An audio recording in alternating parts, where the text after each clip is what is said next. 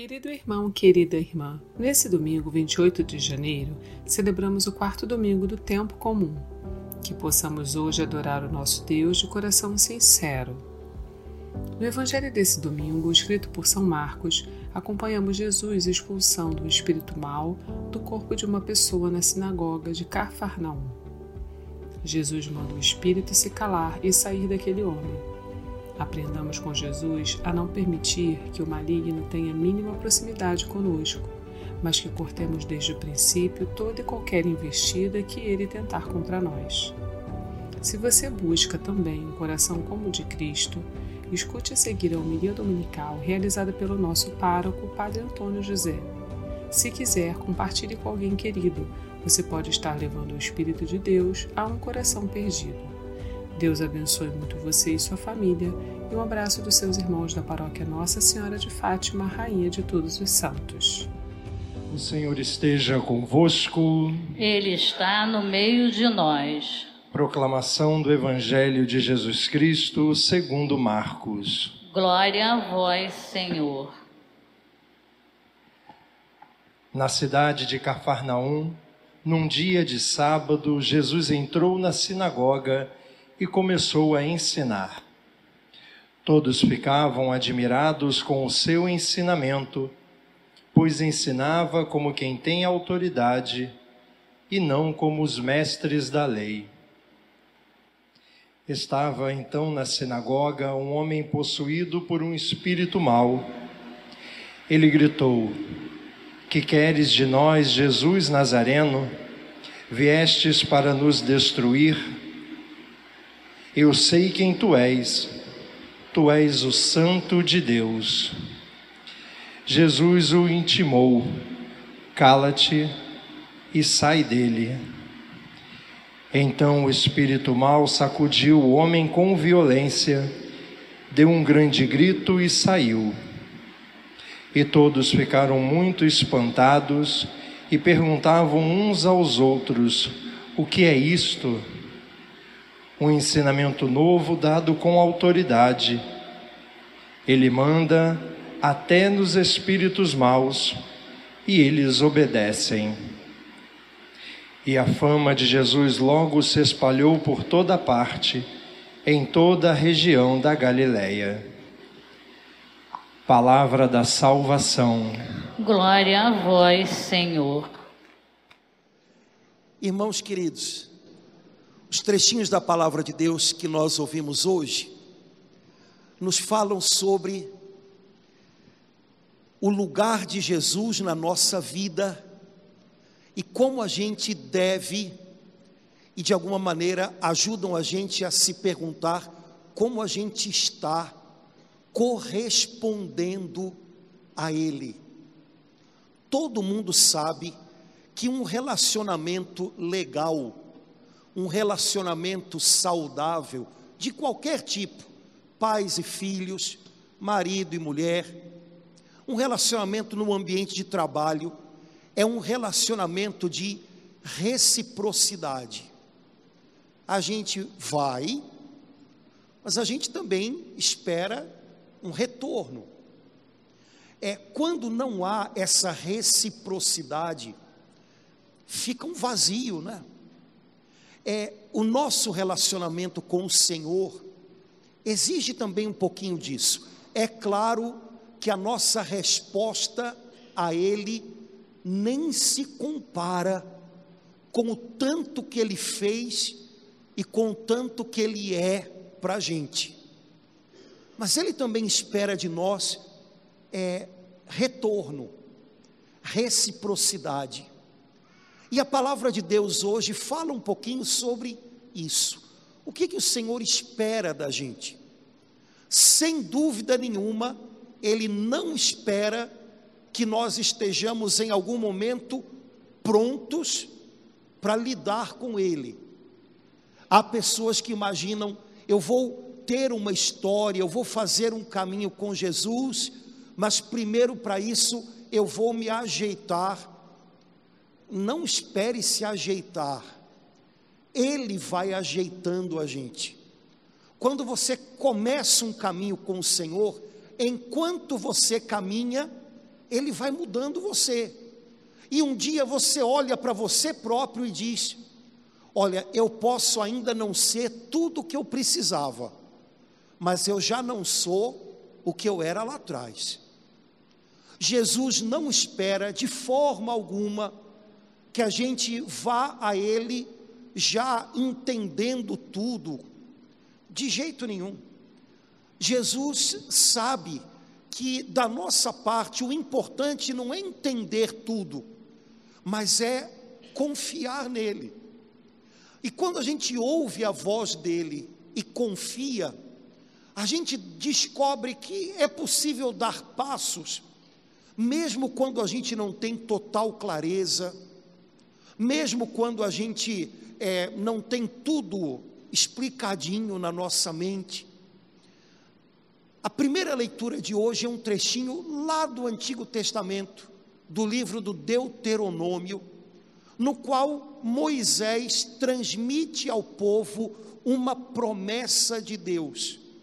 E é uma das primeiras profecias do Antigo Testamento a respeito do Messias, o Salvador que um dia iria chegar.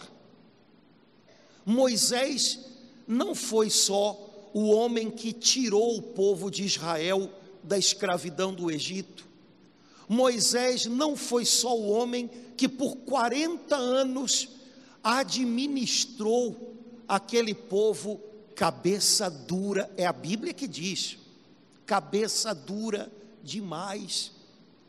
Moisés era o homem que ouvia a voz de Deus e com a sua voz de homem transmitia ao povo o desejo do Senhor, a consolação do Senhor, a lei do Senhor. É um dia quando o povo de Israel estava ao pé do monte Sinai, o povo viu a manifestação de Deus tão gloriosa, tão tremenda, que o povo disse: Nós não, não vamos suportar que o Senhor fale conosco. Moisés, ouve o Senhor e conta para a gente o que ele deseja de nós. E assim foi desde então. Moisés era, a Bíblia chama ele assim, amigo de Deus. Ele ouvia a voz de Deus, ele perscrutava o coração de Deus e compartilhava com o povo aquilo que recebia do Senhor. Quando Moisés foi envelhecendo, e a perspectiva de que ele fosse tirado do meio do povo já era algo bem real, o povo de Israel se angustiou. Se a gente não tiver Moisés, como a gente vai ouvir a voz do Senhor? Então o Senhor prometeu através do seu servo eu vou suscitar do meio do povo um irmão que será um profeta, ou seja, alguém que vai falar para eles em meu nome do jeito que você faz. Eu só espero do povo uma coisa: que eles ouçam a voz do meu eleito. Séculos se passaram e ninguém, ninguém semelhante a Moisés, foi levantado do meio do povo. Deus enviou grandes profetas, Isaías, Ezequiel, Jeremias, mas ninguém se comparava à autoridade que se via no olhar e que se escutava na voz de Moisés. Até que o Senhor enviou o seu próprio filho para ser nosso irmão, como ele havia prometido. Jesus não só trouxe uma palavra do coração do Pai, Jesus é a palavra do coração do Pai. Tudo o que há no coração do Pai Celestial, tudo que Ele deseja segredar ao coração da gente, Ele nos deu em Jesus. Olhe para Jesus, ouça Jesus, busque Jesus, e o que você vai encontrar é o segredo do coração de Deus, é a bondade do coração de Deus, é a beleza do coração de Deus, tudo está nele, e dele nós recebemos tudo. Ele é o cumprimento da profecia que havia sido feita por Moisés. De tal maneira que quando Jesus começa a pregar, uma das coisas que as pessoas dizem é: ele tem uma autoridade que a gente não viu ainda em ninguém. Jesus não repetia palavras de outros, como qualquer pregador faz. Jesus dizia: Eu, porém, vos digo. Ele empenhava a autoridade que ele tinha recebido do Pai, e as pessoas notavam isso. Há algo nele diferente. Mas, se você prestou atenção na primeira leitura, o Senhor disse: é preciso que o povo escute a Ele. Primeira coisa que no nosso relacionamento com Deus precisa acontecer, a gente precisa aprender a ouvir, a gente precisa aprender a receber algo de Deus. Irmãos, é, na maioria das religiões e na maioria das cabeças, é, a gente tem que o tempo inteiro estar tá fazendo algo para Deus. É, Jesus veio para nos ensinar que, em primeiro lugar, Deus tem feito algo por nós, Deus tem algo a nos dar, e sem o que Ele nos traz, nada em nós é bom o bastante. Por isso, a primeira tarefa de um cristão é aprender a receber. Na linguagem da Bíblia, isso tem um nome e se chama graça. É a primeira coisa que um cristão precisa aprender é a receber a graça de Deus, o bem-querer de Deus. O primeiro passo é sempre dele, sempre. Quando a gente começa a correr em direção a Ele, é porque no fundo ele já se aproximou da gente, ele já estendeu a mão para a gente, e agora ele vai atraindo o nosso coração como um imã. O primeiro passo é sempre dele. Escute o que ele tem a dizer. Quando a gente se achega a Jesus, a gente chega do jeito que chega, e normalmente a gente chega quebrado, confuso, cheio de escolhas erradas que a gente às vezes não sabe nem como refazer. Nada disso é problema para ele. Nada disso impede a ele de ser quem ele tem que ser para a gente. Mas o segredo é ouça a ele. E aí alguém poderia dizer: pronto, lá vai o padre de novo com essa história de ouça Jesus, eu não consigo, o que, que eu faço? É, tem que fazer alguma oração diferente para de repente abrir o céu lá em casa e eu escutar alguém, ou, ou, então dar um pipoco lá, papou, pô, né?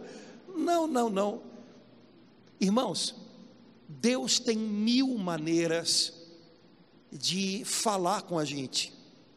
Deus tem mil maneiras de mostrar, até na hora da cruz, que Ele está com a gente, que Ele ainda está cuidando da gente Deus tem mil maneiras de ensinar o nosso coração um caminho melhor. O problema não é como é que eu faço para Deus falar. Uh -uh. Ele quer falar com você. O problema é a dureza do nosso coração. Quando a gente amolece essa dureza de coração, de repente, a gente começa a notar um monte de coisas que a gente não via. Sabe, o pessoal que é da minha época, o pessoal de hoje nem sabe disso, mas o pessoal que é da minha época sabe, antigamente na hora de ouvir rádio, a gente tinha que sintonizar o rádio, não é assim? e às vezes você ficava lá. Né? Hoje em dia não tem mais isso. Mas se não entrasse na sintonia, você não ouvia a rádio. E na hora em que a sintonia entra, pronto. É um pouquinho assim com o coração da gente. O salmo que a gente rezou hoje dizia assim: Hoje não fecheis o coração, ouvi a voz de Deus. É a única coisa que pode me impedir que eu ouça o Senhor é que eu feche o meu coração por dentro. Nosso Deus é muito gentil. Ele não força a barra, ele não passa por cima da gente, ele não quer ninguém junto dele se sentindo coagido, preso. Ele nos quer à vontade, livres. Portanto, se a gente fecha o coração por dentro, não rola. Não fecheis o vosso coração. Será que hoje tem algo fechando o meu coração que me torna insensível para Deus? E aí, por conta disso, eu não percebo as coisas que Ele está me mostrando, o caminho que Ele está me apontando. É, às vezes a gente fecha o coração da gente com uma chave que é a chave da decepção. Eu me decepcionei com tanta coisa nessa vida, com tanta gente, tranco meu coração com essa chave chamada decepção. Não acredito mais, não espero mais nada. E é claro que com um coração sem expectativas, sem esperança, eu não vou entender quando o Senhor quiser me mostrar um caminho. Eu posso fechar o meu coração com rancores. Eu tranco o meu coração é, nos meus rancores e isso me impede de perceber o que às vezes o Senhor está pedindo de mim. Você não está vendo que essa situação só vai mudar se você orar por essa pessoa e perdoá-la de coração. Não, não estou trancado no meu rancor. E aí eu não percebo que talvez a única mudança que é preciso que eu faça é rezar por aquela pessoa de quem até agora eu só senti raiva. Sei lá. Hoje, o que, que pode estar tá fechando o meu coração e não deixando que eu ouça a voz de Deus? Há coisas que nos tiram da sintonia do Senhor às vezes, impureza de coração. É, muitos jovens, às vezes, ficam reticentes com a fé. Tantos pais reclamam disso, né? Ah, meu filho vinha para a igreja comigo, meu filho, e agora é adolescente, não sei o quê, pronto, não quer nem passar na porta da igreja, e a gente pensa que é rebeldia ou que é, nem sempre. Nessa idade é comum que o mundo comece a jogar sobre a gente e a gente fica mais atento a isso. Impureza. Impureza fecha o coração para Deus. Uma pessoa que vive na impureza perde a sintonia com Deus. Senhor, eu estou de volta, mas eu preciso te ouvir. É, eu não quero mais aquilo que fecha o meu coração para o Senhor. Eu não quero mais perder a sintonia. Eu preciso te entender de novo. Só que a impureza do mundo, o rancor, a descrença turvaram os olhos da minha fé. Lava o meu coração de novo. Eu quero te entender. Eu quero te ouvir.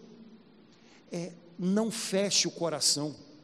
De vez em quando, dá uma olhadinha e vasculhe o seu coração para ver se tem alguma coisa trancando ele por dentro. O salmo que a gente rezou hoje ainda dizia assim: Vinde, ao seu encontro caminhemos com louvores.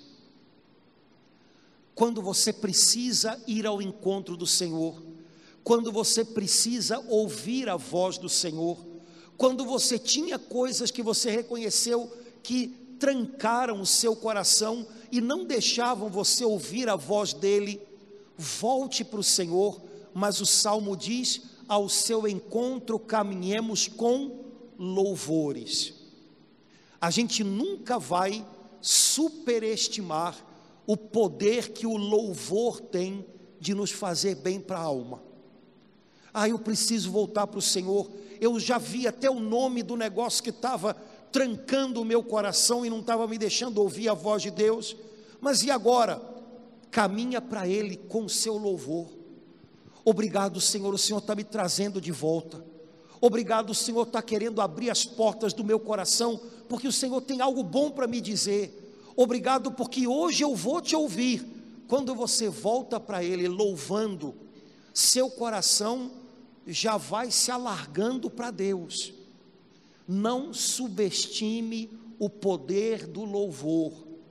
Quando você louva a Deus, você encontra o caminho de volta para Ele, e o seu coração que estava trancado vai se alargando para que Ele possa falar e você possa ouvi-lo.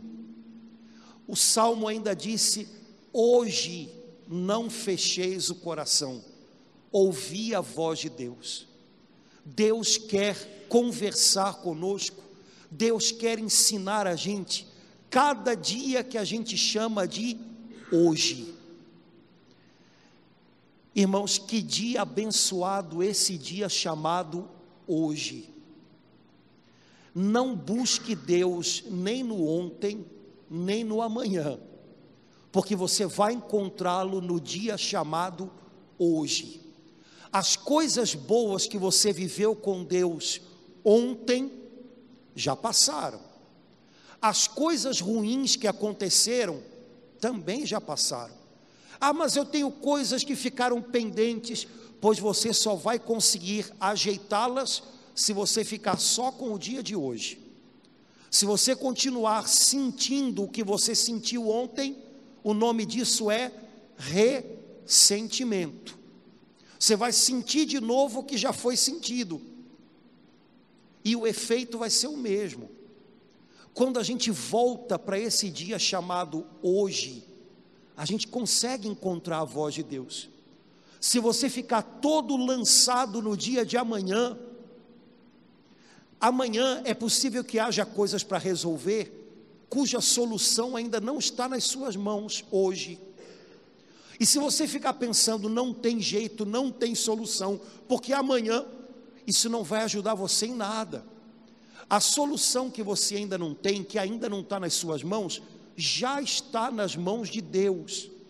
Se você viver o dia de hoje com integridade, aproveitando as oportunidades que Ele dá, fazendo, dando os passos que são necessários, o que é necessário para amanhã vai chegar nas suas mãos. Mas se você ficar consumido hoje pela preocupação excessiva, querendo viver o dia de amanhã, eu garanto que você não vai resolver o amanhã e vai perder o dia de hoje. A cada dia basta o seu cuidado. Quando você vive esse dia abençoado chamado hoje, você percebe que o Senhor vai falando com você, ensinando você, dirigindo seus passos. Ouvir a voz de Deus. Senhor, eu quero te escutar. Senhor, eu quero entender o que o Senhor quer de mim. E aí a gente vai para o Evangelho de hoje. No Evangelho de hoje aparecem duas vezes, é, na verdade aparece a mesma palavra duas vezes, referidas a Jesus, dizendo que Jesus tinha autoridade, autoridade que não se via em outros. Quando Jesus estava pregando na sinagoga de Cafarnaum, Jesus pregava de um jeito diferente e as pessoas notaram. Enquanto Jesus ensinava, um homem possuído por um demônio foi atormentado pelo demônio e se manifestou no meio do povo. Repare, enquanto Jesus falava, o maligno percebeu que estava perdendo espaço. Quando você ouve Jesus, quando você aprende com Jesus, quando você é ensinado por Jesus, o inimigo vai perdendo espaço. O demônio então gritou para Jesus: O que, é que você está fazendo aqui, Jesus? Você veio para nos perder? Eu sei quem é você. Você é o Santo de Deus. Abrindo e fechando parênteses, coisas que a gente às vezes não sabe e que não a gente perceber é, detalhes bonitos. Jesus era filho de Maria e tido como filho de José, Nazaré. Jesus era de uma família simples, é filho de um homem carpinteiro. Jesus não era da casta sacerdotal que era uma família importante em Israel. Havia em Jerusalém um sacerdote que era o mais importante de todos, por isso ele era chamado de sumo sacerdote. Esse homem tinha uma tarefa importantíssima.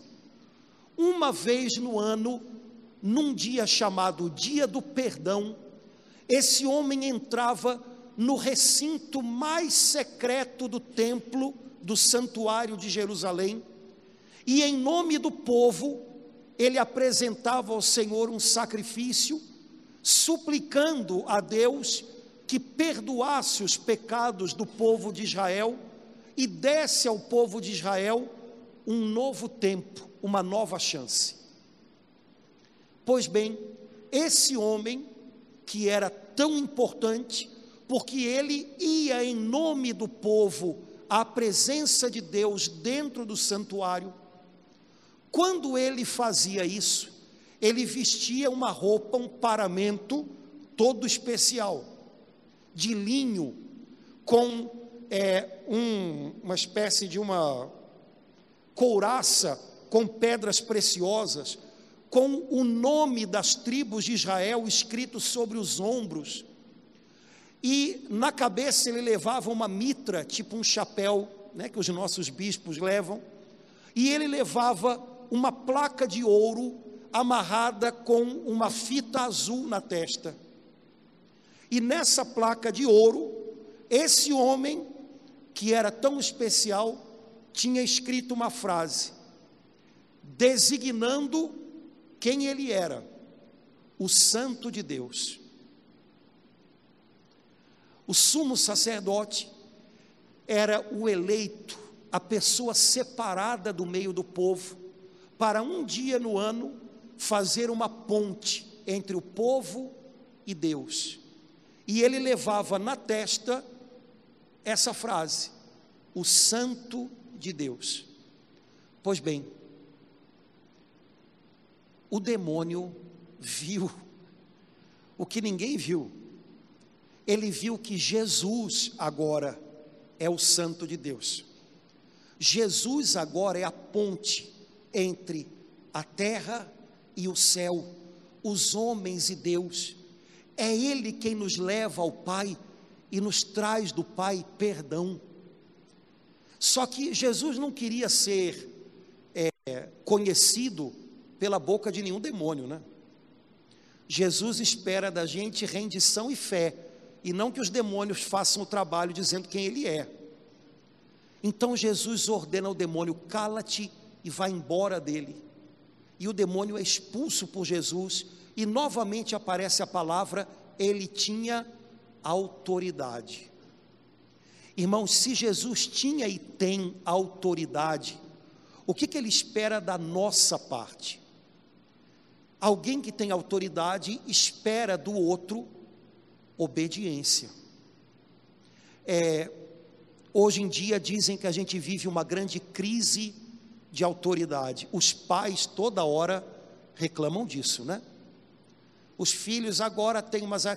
Todo mundo que é da minha época, misericórdia, ficar falando isso toda hora, minha época, né? Todo mundo que é da minha época diz a mesma coisa. No meu tempo, meu pai só me olhava e eu, ó, hum, ficava pianinho.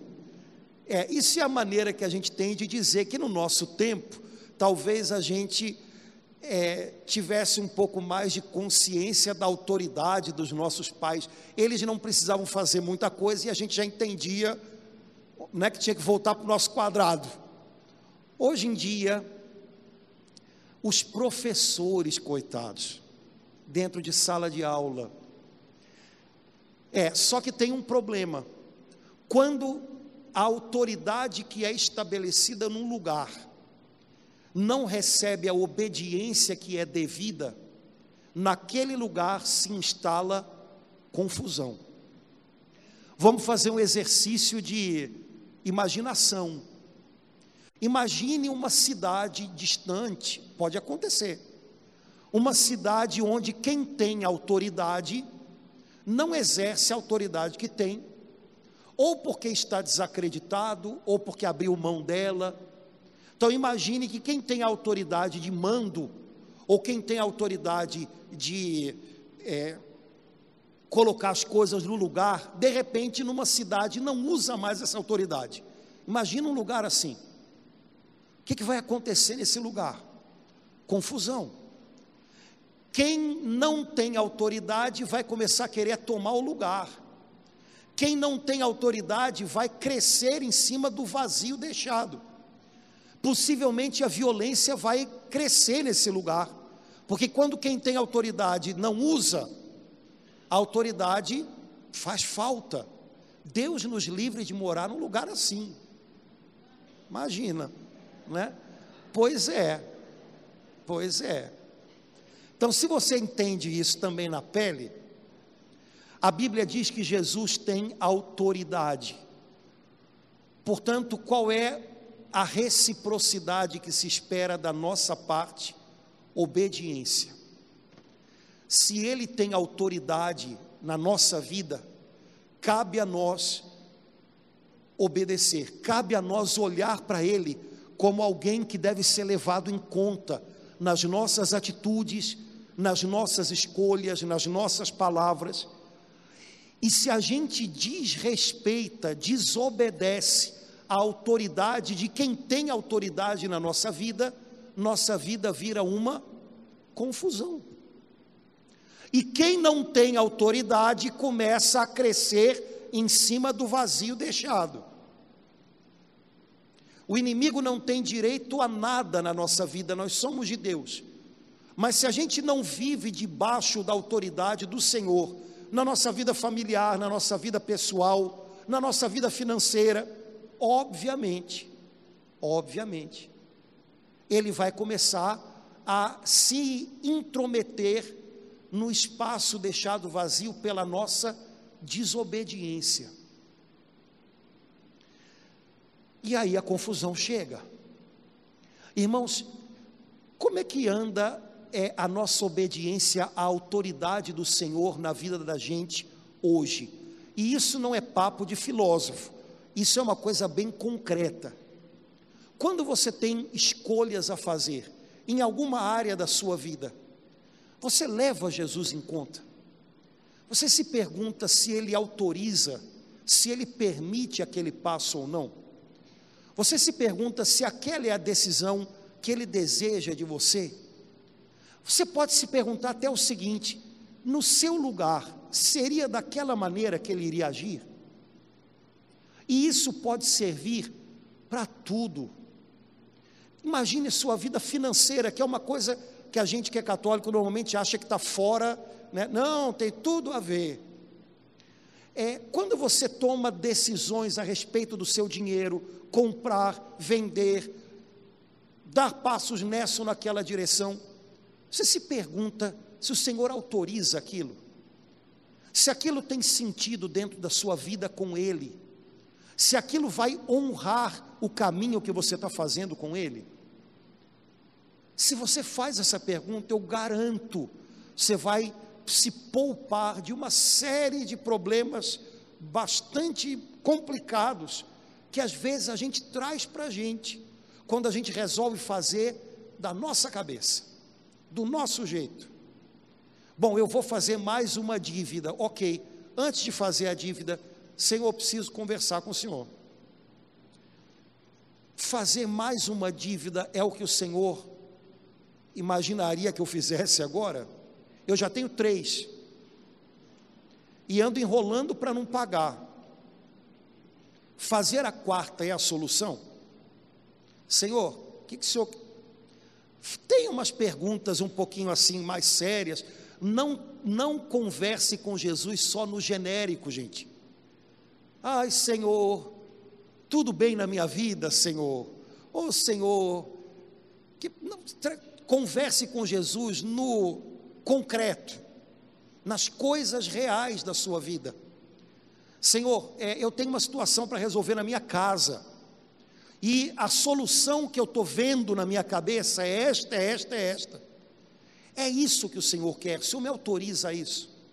E de repente eu descubro que para dar aquela solução eu vou ter que mentir. Ou então, para que aquela solução vá à frente, eu vou precisar passar alguém para trás. E aí eu vou ter a resposta do Senhor clara.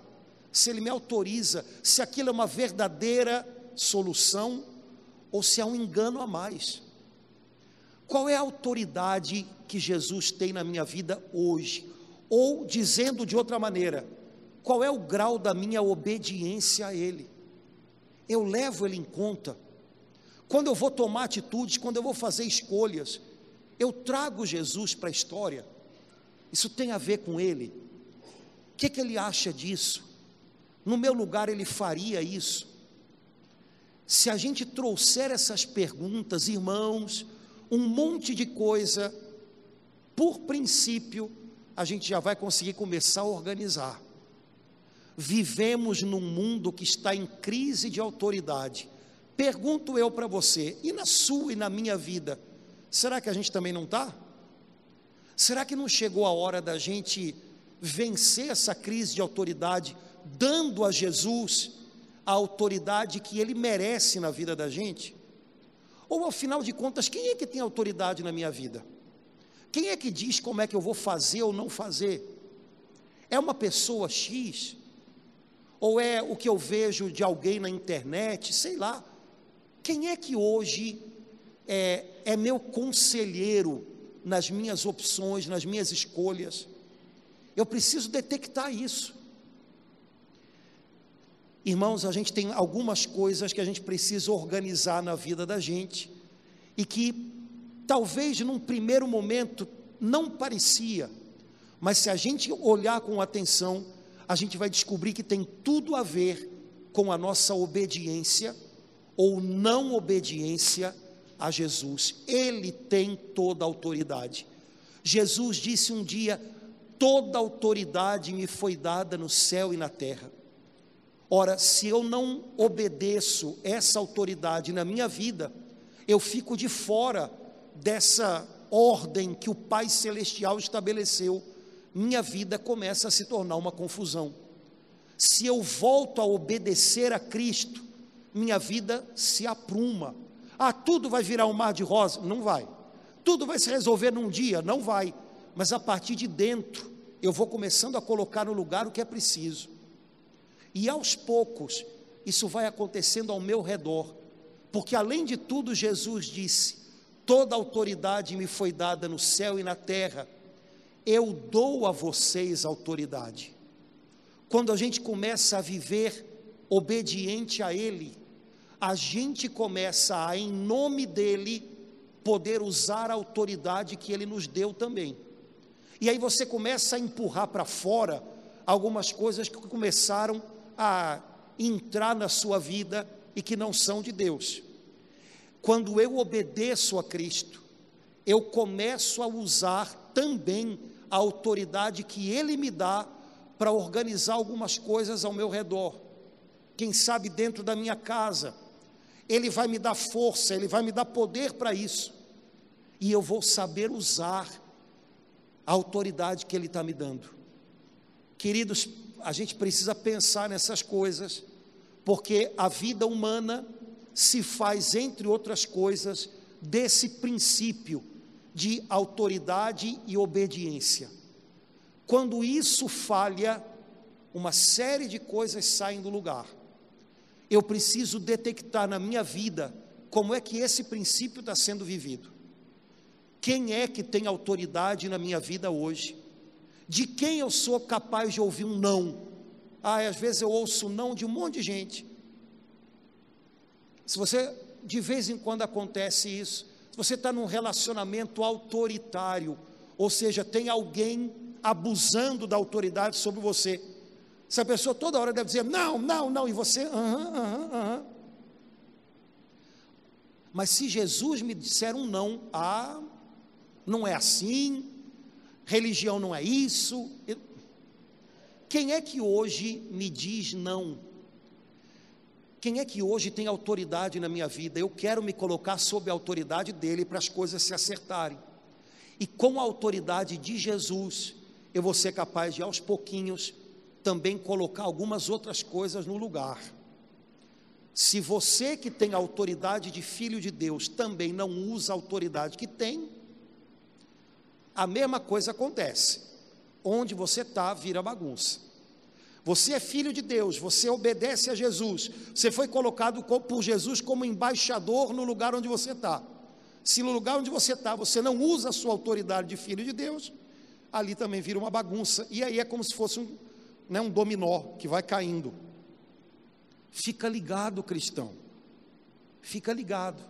Tem muito mais relação entre as coisas que a gente vive no dia a dia com princípios sobrenaturais do que às vezes a gente é capaz de enxergar. E se você não consegue juntar essas coisas, fica tudo confuso.